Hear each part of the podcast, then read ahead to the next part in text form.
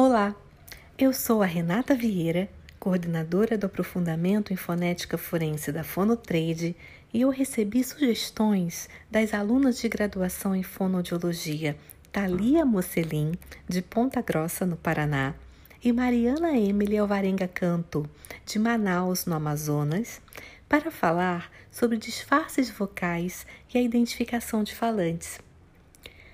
Eu logo me lembrei de uma série que eu amo, A Casa de Papel, em que o professor faz ligações telefônicas para a polícia da Espanha e usa um software que altera a sua voz. O que eu preciso levar em consideração antes de fazer uma perícia desse tipo?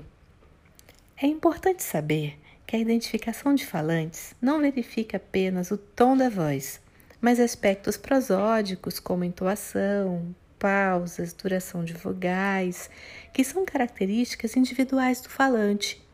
Além disso, a identificação de falantes deve avaliar a linguagem como um todo, identificando escolhas lexicais, marcadores, gírias.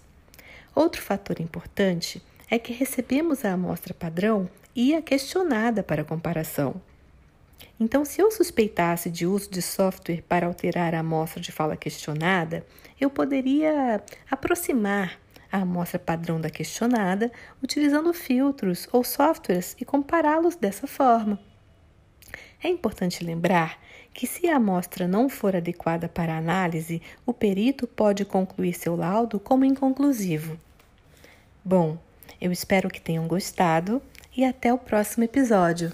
Um abraço!